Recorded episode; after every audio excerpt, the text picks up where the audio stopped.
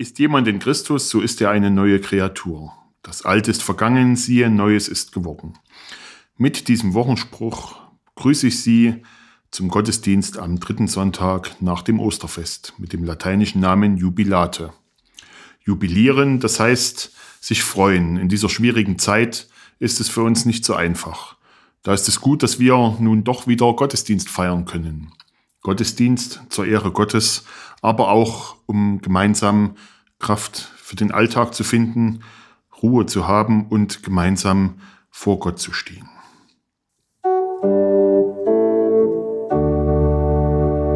Ich bete nun Worte aus dem Wochenpsalm 66.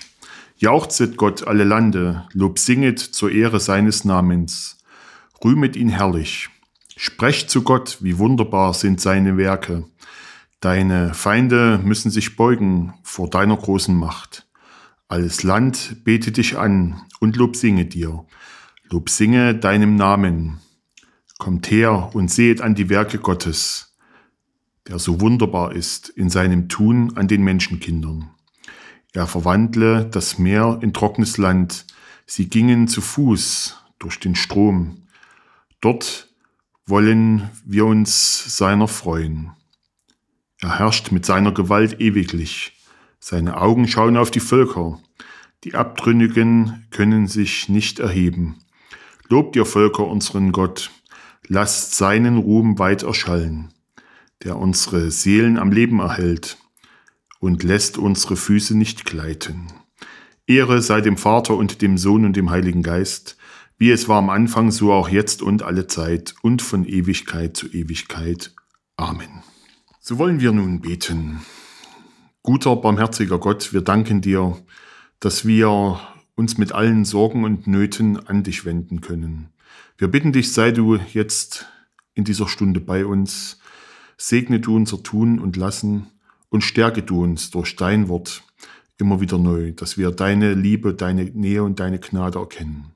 Sei du bei uns alle Tage bis an der Weltende. Dir sei Ehre von Ewigkeit zu Ewigkeit. Amen. Wir laden Sie nun herzlichst ein, das Lied 171 mit uns gemeinsam zu singen.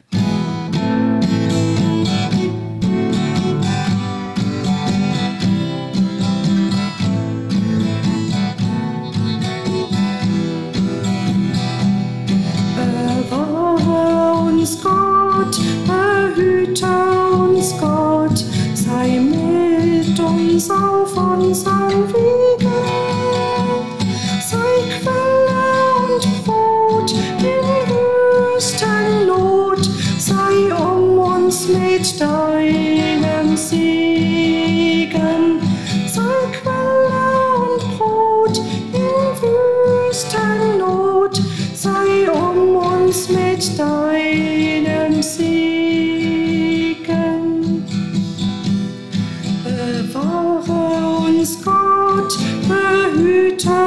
Uns Gott, sei mit uns in allen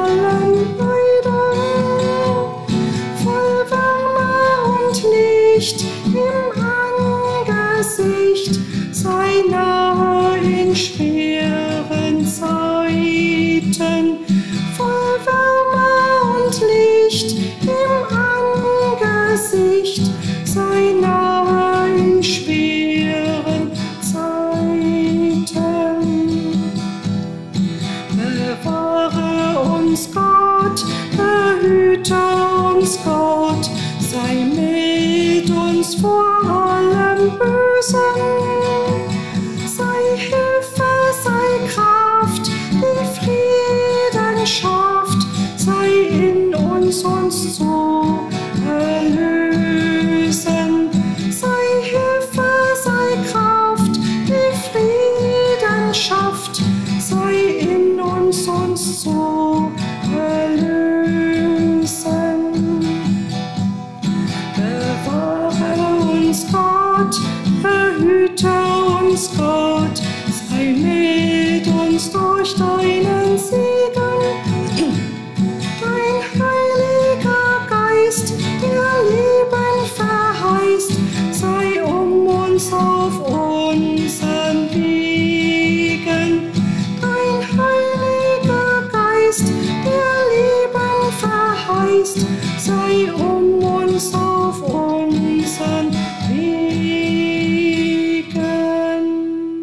Unser heutiger Predigtext steht im Johannesevangelium im 15. Kapitel. Christus spricht, ich bin der wahre Weinstock und mein Vater der Weingärtner.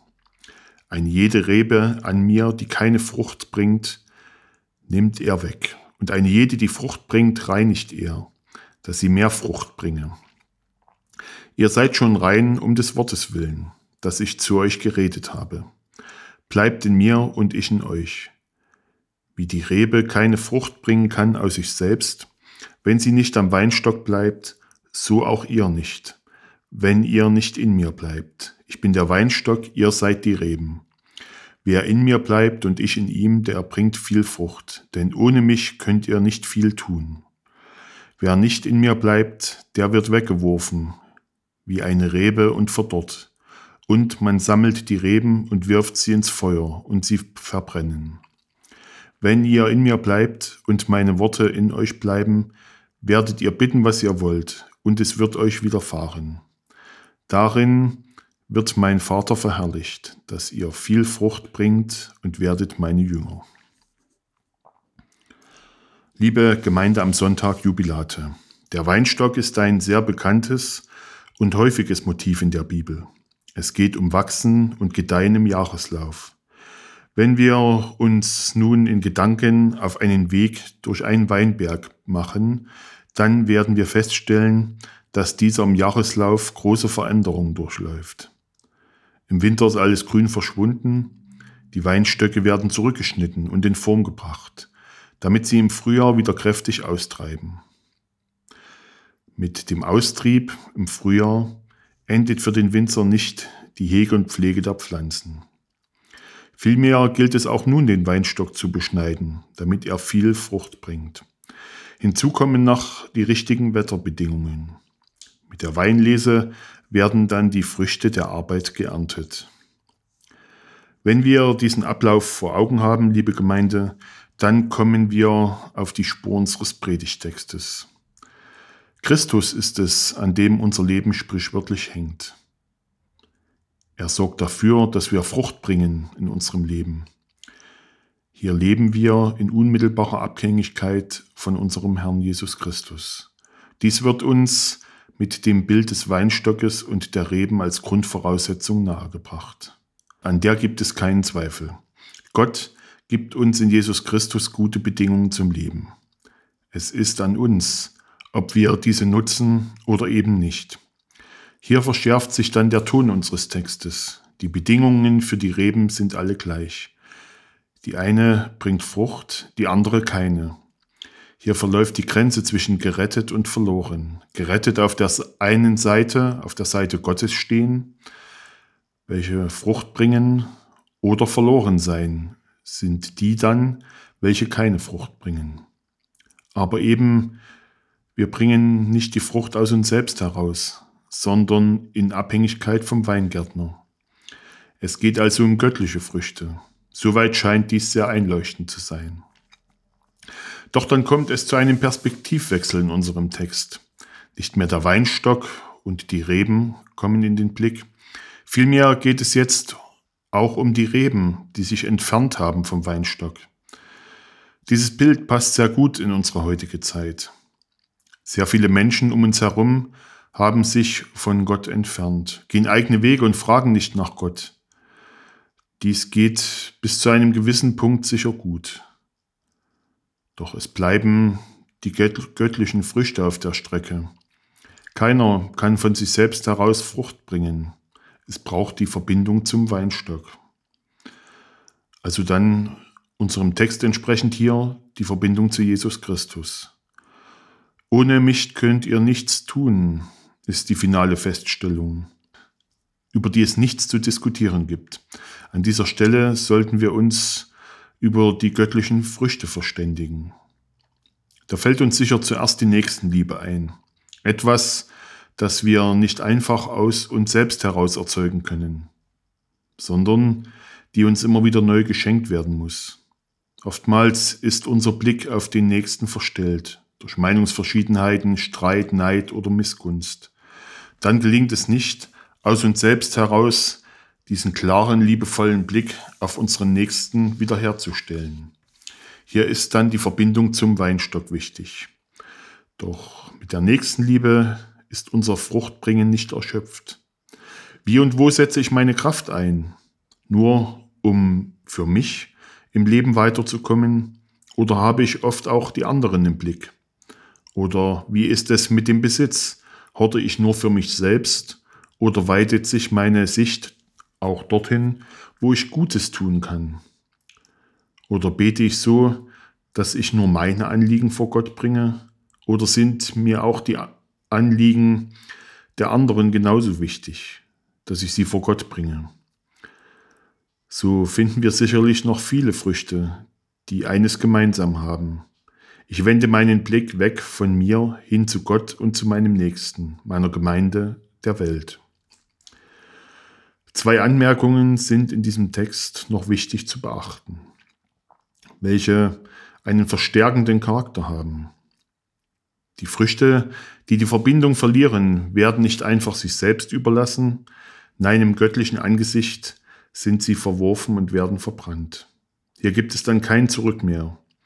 Es gibt bei Gott also ein zu spät. Denn wenn, dann, wenn keine Umkehr mehr möglich ist. Also lieber heute als morgen die Verbindung zu Jesus Christus wieder suchen.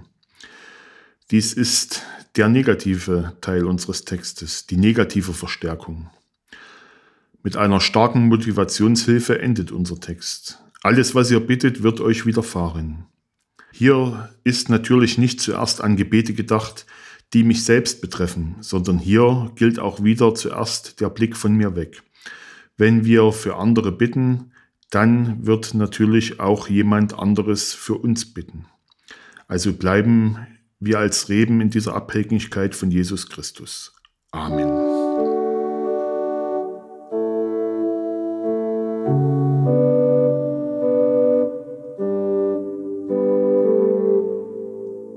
auch wenn